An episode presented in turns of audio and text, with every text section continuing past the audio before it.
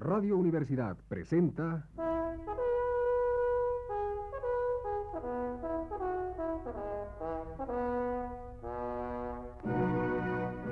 Testimonios.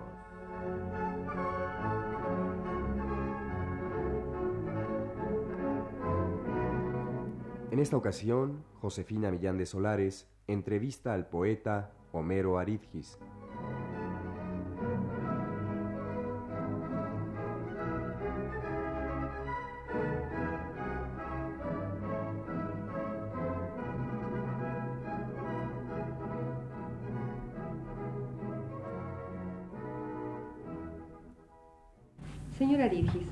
¿Cuál es a su entender el panorama de la poesía actual en relación a los poetas de la pasada generación? Habría que precisar si se refiere a la poesía en español o a la poesía internacional. Creo que actualmente hay pocos poetas de primera en el mundo. Los poetas de más personalidad en francés e inglés son de edad avanzada. Henri Michaud, Ezra Pound, Ungaretti, el poeta italiano más notable, murió el año pasado. En español, entre los poetas de mayor innovación está Octavio Paz. Pablo Neruda escribe libros indistinguibles, creo que es un hombre del pasado. La culminación de su obra está en Residencia en la Tierra, 1935. En la poesía social no se ha vuelto a escribir un libro de la importancia de poemas humanos de César Vallejo, incluyendo el canto general en la, en la comparación. En Argentina, el poeta más interesante desde Lugones es Borges, aunque me gusta más Borges que Lugones.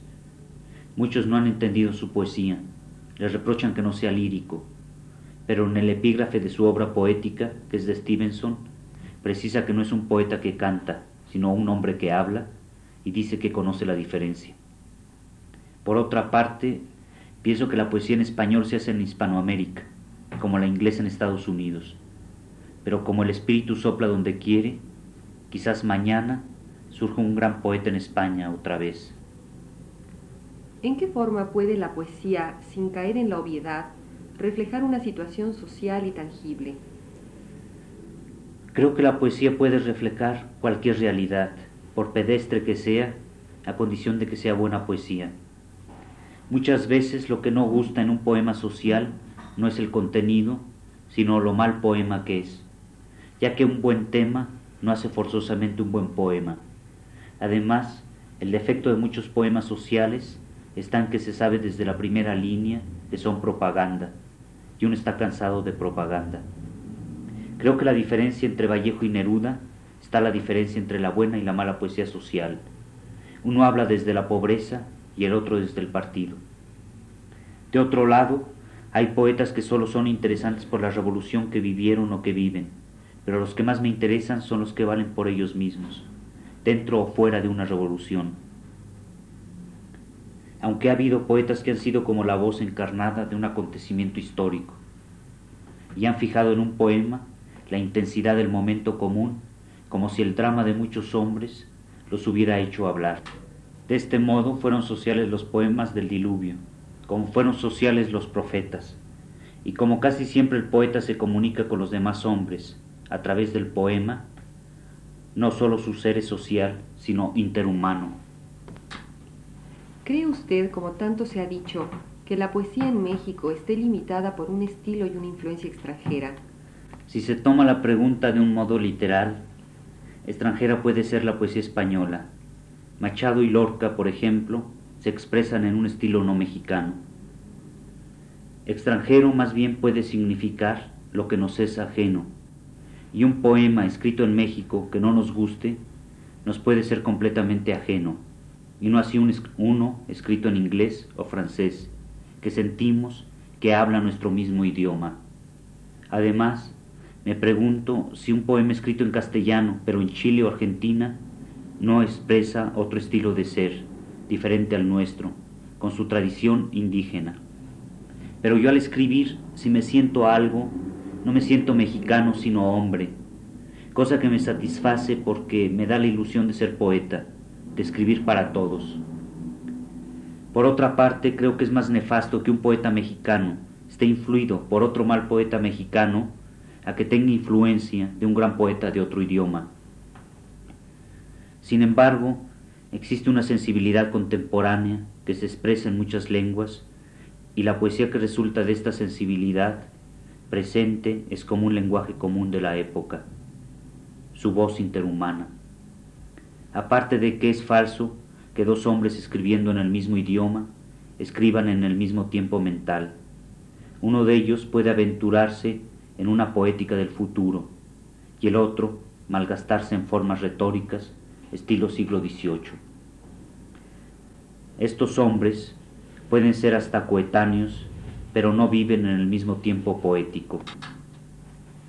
Así que si tienen la misma nacionalidad, es lo que menos importa. Sus verdaderos contemporáneos son otros, y quizá no los conocen. En fin, quién sabe si alguno de nuestros poetas no tenga más afinidad espiritual con un poeta francés que con otro mexicano. Y entonces, ¿cómo poder hablar de, que éste tiene influencia extranjera? En la ciencia se vale que gente de muchos países investiguen sobre la misma cosa. ¿Por qué no en arte? Pues actualmente hay hechos como el viaje a la luna que son comunes a todos. Y no solo un americano, sino todo el hombre ha viajado al espacio. Y el buen poeta es aquel, creo, que llevando en su ser el estilo de una raza, habla desde y por el hombre de su tiempo. Aunque para terminar, diré que a mí no me interesa el problema de las influencias, ya que no creo que altere la esencia de un buen poema. ¿A qué cree usted que se deba el hecho de que la poesía erótica haya trascendido tanto en los últimos tiempos? Casi siempre ha habido poesía erótica. Los judíos, los griegos y los romanos la hicieron. Recuerdo inmediatamente el cantar de los cantares, Safo, Catulo, Ovidio, Hubo poesía erótica en la India y en África, y aún los místicos españoles la hicieron. Véase si no el cántico espiritual de San Juan de la Cruz, que es la erótica quinta esenciada en poesía natural. Al decir poesía natural, quiero decir que sus versos fluyen con la misma naturalidad en el poema que la corriente de agua en un río, pues sus palabras pasando no se sienten, ya que brotan sin esfuerzo en Góngora y Quevedo se oye la majestad del lenguaje. En San Juan de la Cruz solo hay poesía. En el siglo XVI, en español, Francisco de Aldana escribió un hermoso soneto erótico. Y en el siglo XIX hubo mucha literatura del género. En el siglo XX, entre lo mejor está el monólogo de Molly Bloom en el Ulises de James Joyce, que muchos consideran poema en prosa. En fin, la poesía erótica es tan antigua como la poetización del amor sexual. Es su imaginación y su palabra. Y en la erótica está la diferencia entre el acto sexual del hombre y el acto del animal.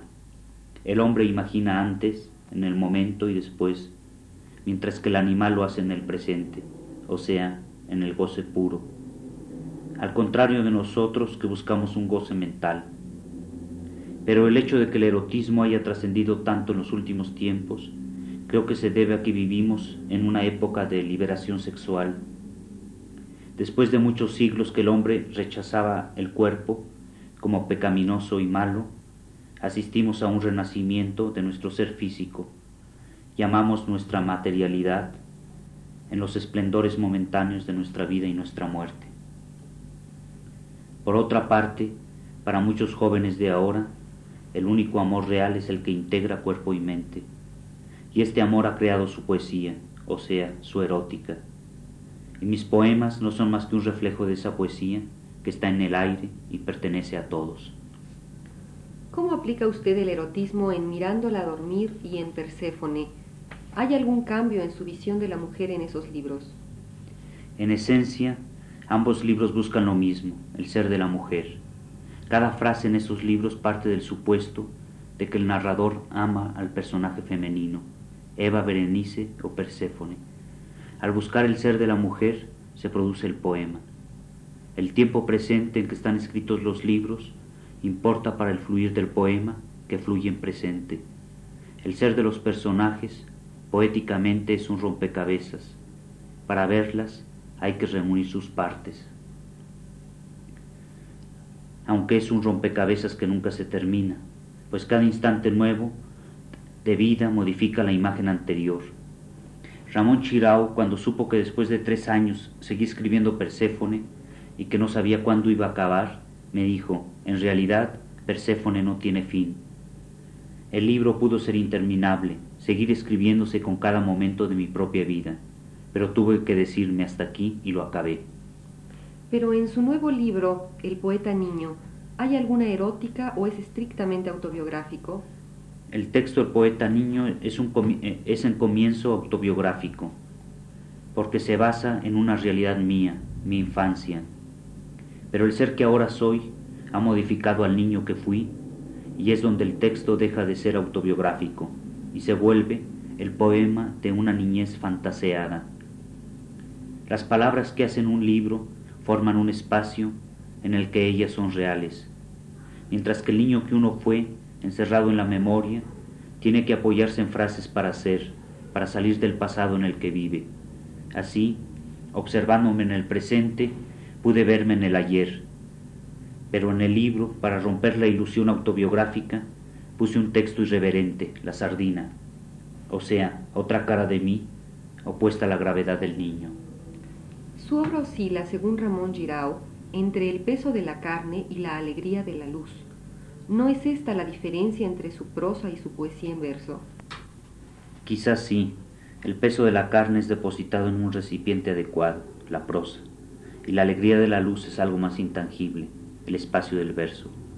Como he dicho antes, las palabras hacen su propio espacio, pero lo que hace el ritmo de las palabras es el ritmo de la inspiración o del pensamiento, por lo cual la frase en mis textos se sitúa según su significado y su ritmo, o sea, la expresión hace la forma.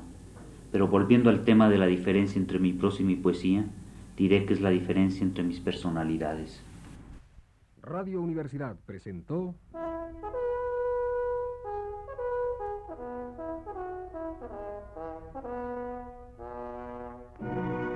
Testimonio.